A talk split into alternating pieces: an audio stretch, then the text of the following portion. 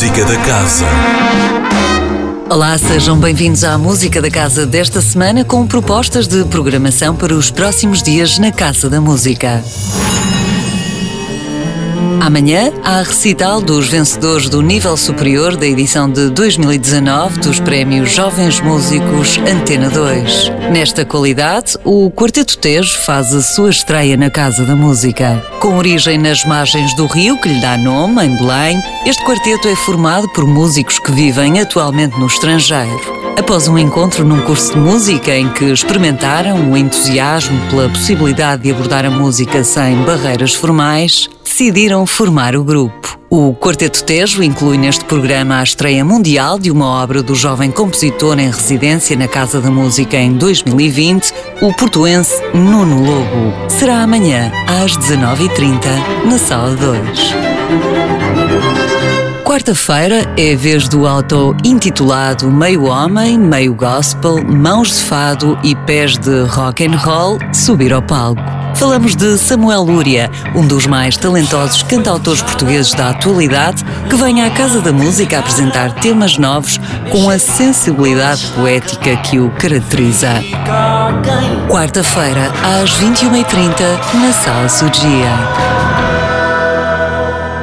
Outras sonoridades na sexta-feira com divertimentos sinfónicos na Sala Sugia, num programa dedicado a compositores que partiram de um género de outro tempo e fizeram dele música nova, algo que nos deixa a flutuar entre diferentes eras. É o caso da Serenata de Richard Strauss, que vai muito além de imitar as serenatas mozartianas, ou concerto para solista e orquestra, que encontrou em Vaughan Williams uma abordagem bem diferente dos modelos continentais.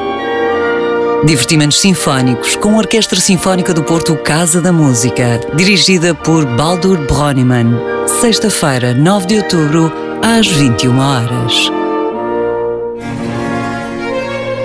No fim de semana, além das propostas para os mais novos, com Do Lixo se faz música e Grilis em Paris, oficinas do Serviço Educativo, vamos poder assistir ao aguardado regresso de Rachel Podger à direção da Orquestra Barroca Casa da Música. A aclamada violinista e maestrina é fundadora e diretora artística do Breckenborough Festival e tem uma carreira artística de altíssimo nível. O programa parte da relação próxima entre três compositores incontornáveis do século XVIII: Bach, Telemann e ainda Carl Philipp Emanuel Bach. Rachel Podger, com a Orquestra Barroca Casa da Música, sábado 10 de outubro, às 18 horas, na Sala Sugia.